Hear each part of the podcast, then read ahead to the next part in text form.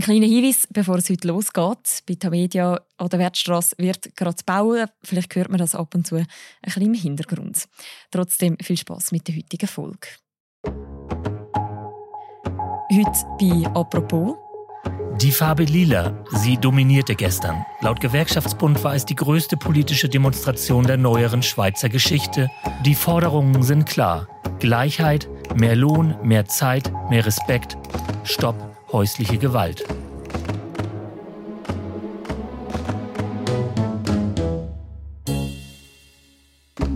Heute, am 14. Juni, gehen schweizweit Menschen und vor allem Frauen auf die Straße am sogenannten Frauenstreik.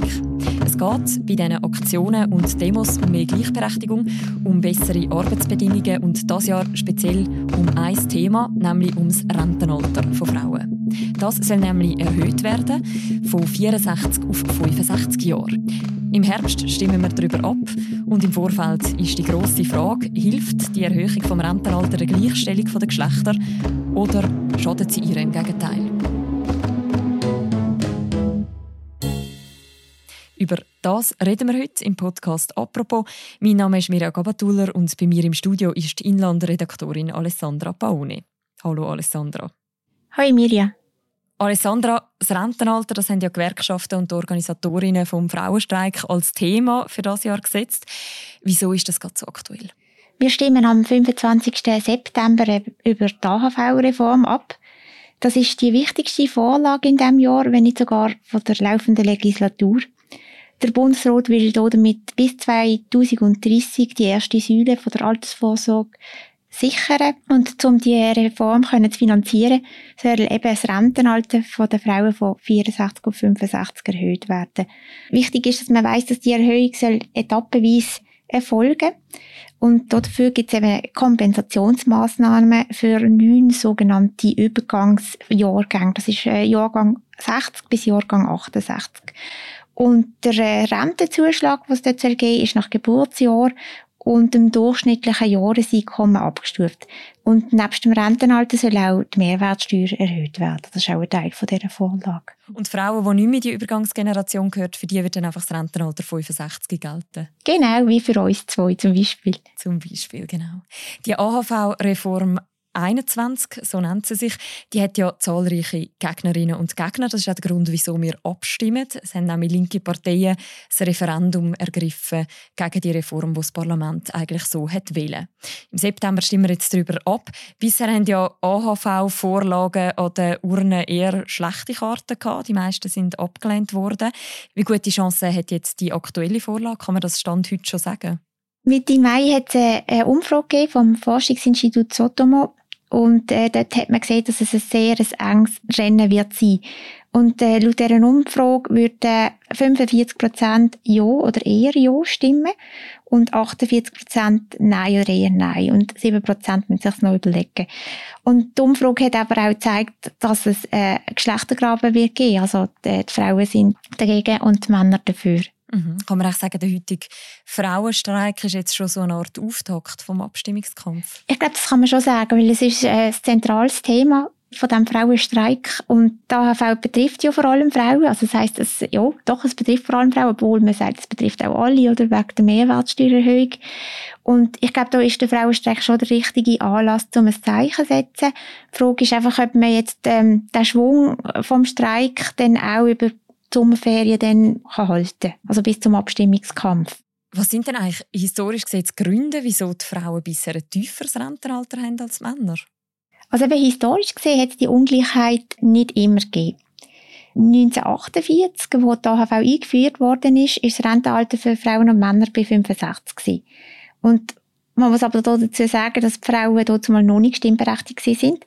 Also die Männer haben das entschieden und die haben dann bei der vierten AV-Revision im Jahr 1957 haben die dann die Senkung vom Frauenalter auf 63 beschlossen und mit der sechsten Revision, das ist 1964 gewesen, auf 62 runter.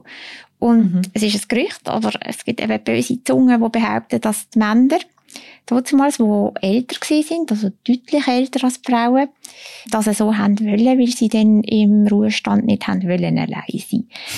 Ob das wirklich stimmt, ähm, kann man nicht sagen. Und auf 64 ist dann 2005 ist dann auf 64 angehoben worden. Mhm. Seither gilt das. Jetzt könnt ihr das eben ändern.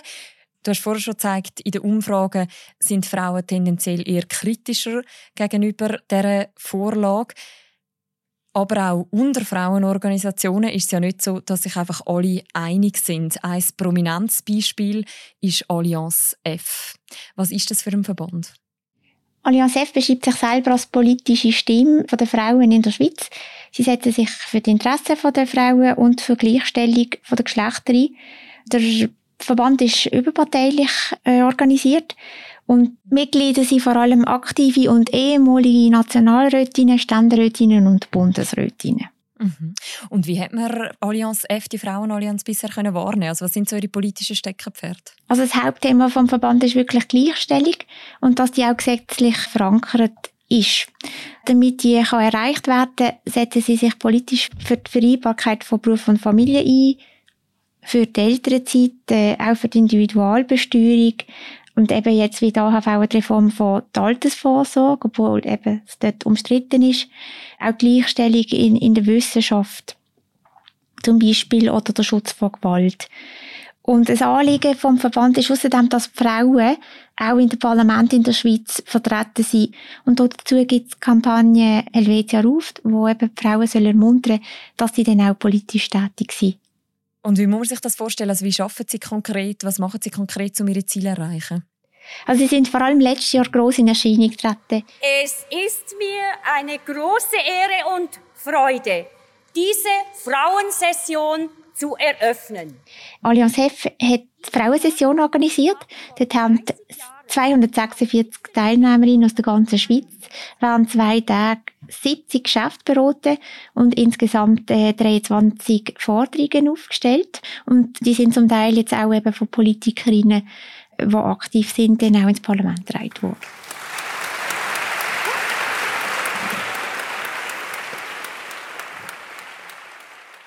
Der Verband hat ja zwei Präsidentinnen, die auch immer wieder als Sprecherinnen von Allianz F in Erscheinung treten. Das ist einerseits Katrin Bertschi und andererseits Maja Graf.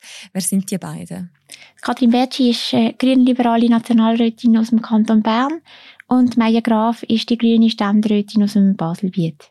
Die eine ist also bei der GLP, die andere bei den Grünen. Die beiden Politikerinnen die stehen ja auch so ein bisschen für zwei Positionen, die es jetzt rund um die AHV-Reform herum gibt. Sie sind sich da nicht ganz einig. Fangen wir doch mal mit der Maya Graf an. Was denkt sie zum höheren Rentenalter? Also für die Maya Graf und die Grünen ist die AHV-Reform auf Kosten der Frauen ein No-Go. Weil die Frauen nach wie vor ein Drittel tiefere Rente bekommen als Männer, sagen sie. Wegen der Lohnungleichheit, der tiefen Löhne, der Teilzeitarbeit und der unbezahlten Betreuungs- und Pflegearbeit. Und für viele Menschen und vor allem für Frauen zeigt die Altersrente heute schon zu tief und würde nicht länger für ein würdiges Leben. Mhm. Das heisst, Maya Graf ist dagegen und Katrin Bertschi? Die ist dafür. Und wie argumentieren Sie? Sie ist der Meinung, dass wenn die Schweizer Bevölkerung nicht länger will arbeiten wie das beispielsweise in anderen Ländern der Fall sei, die Jahrgänge, die bald in Rente gehen, besser vorsorgen und mehr einzahlen sollten. Sonst würden sie nämlich auf Kosten der jungen Generationen und ihren Enkel leben. Mhm. Und das sei verantwortungslos. Und sie macht da den Vergleich auch bei den ökologischen Altlasten, die man ja auch nicht will, den nächsten Generationen überlassen. Das sei unfair und genauso unfair sei es jetzt den nächsten Generationen irgendwie da einen Schuldenberg zu hinterlassen. Und aus diesem Grund befürwortet sie die Erhöhung, von der Erhöhung des Frauenrentenalters. Also jetzt hat man eigentlich den politischen Dachverband von der Frauenanliegen mit Allianz F und man ist sich da nicht einig, wie man mit dieser Rentenreform umgeht. Wie haben Sie sich entschieden? Wie, wie gehen Sie jetzt mit dem um, dass Sie da ein bisschen in einem Dilemma sind? Also Sie haben jetzt für die Abstimmung im Herbst haben Sie Stimmfreigabe beschlossen und außerdem hat der Verband zwei Komitees initiiert. Einer, der für die Vorlage ist und einer, der gegen die Vorlage ist. Und der wird natürlich, also das Pro-Komitee wird von der Katrin Bertschi präsidiert und das Nein-Komitee von der Maja Graf. Mhm. Das ist schon eher ungewöhnlich, dass eine politische Interessensgruppe zwei Komitees gründet zu einer Frage sozusagen. Das ist so, aber es ist ja in dem Sinne auch eine spezielle Interessensgruppe. Allianz F betreibt Frauen, das ist sehr eine heterogene Gruppe, das wäre im Übrigen auch bei Männern so. Es gibt Frauen mit verschiedenen politischen Einstellungen, es gibt jüngere und ältere Frauen, Frauen, die gut verdienen, Frauen, die ja schlecht verdienen, Mütter, Frauen ohne Kinder, Alleinerziehende. Und es soll ja alle vertreten werden. Ähm, von dem her ist Solven nicht der falsche Weg, denke ich. Man kann also gleichstellungspolitisch dafür oder dagegen argumentieren. Macht sich das Allianz F als politischer Dachverband der Frauen mit dieser Stimmfreigabe nicht ein bisschen einfach, indem sie sozusagen sagen, wir positionieren uns da nicht eindeutig? Nein, ich denke es nicht. Im Gegenteil, es ist eine, geschickte Art, alle Frauen zu Wort zu lassen. Denn um die geht es ja auch bei dieser Reform. Also sie sind ja vor allem betroffen, sind Frauen. Oder? Und sie sollen über die Vorteile und Nachteile von dieser Vorlage diskutieren und die Debatte vor allem nicht den Männern überlassen. Katrin Bertschi hat auch kürzlich gegenüber der Aargauer Zeitung gesagt, dass eben die Frauen sollen selber über die Situation reden und quasi nicht da nur die Männer zu Wort kommen lassen, die den Gewerkschaften und dem Gewerbe vorstehen. Gibt es denn auch Punkte, wo sich Katrin Bertschi und Maja Graf einig sind rund um die AHV-Reform? Sie setzen sich beide für die Lohngleichheit und die Vereinbarkeit von Beruf und Familie ein und sie finden beide, dass es eine Verbesserung in der zweiten Säule braucht für Teilzeit.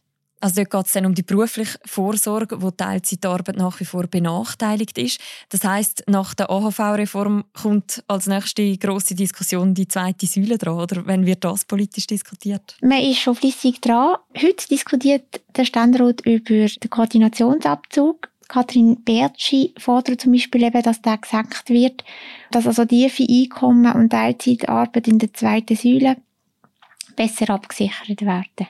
Das heißt, während die einen streiken, sind die anderen dran, das politisch auszukehren. Ja, und vermutlich gerade die, die streiken, hoffen, dass es dann auch so rauskommt, wie es so stimmt. Ja, genau.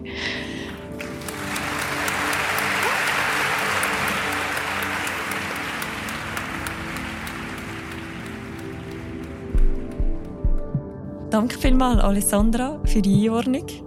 Danke dir, Mirja, für die Einladung. Das war es, die heutige Folge von unserem Podcast «Apropos».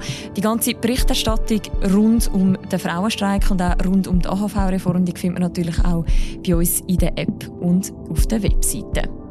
Und wer Lust hat, zum noch weiter in unser Podcast-Angebot hineinzuhören, man findet das ganze Angebot auch bei uns auf der Webseite. Unter anderem gibt es gerade eine aktuelle Folge vom Podcast Tagesanzeigerin, wo ein Gespräch ist mit der Nathalie Amiri. Sie ist Journalistin und Nahostexpertin und hat 100 Tage nach der Machtübernahme der Taliban Afghanistan besucht und berichtet von dort über die Lage der Mädchen und Frauen. Auch das findet ihr noch im Beschreibung zu dieser Episode verlinkt. Und die nächste Folge von «Apropos», die hören ihr morgen wieder. Bis dann, macht's gut. Ciao miteinander.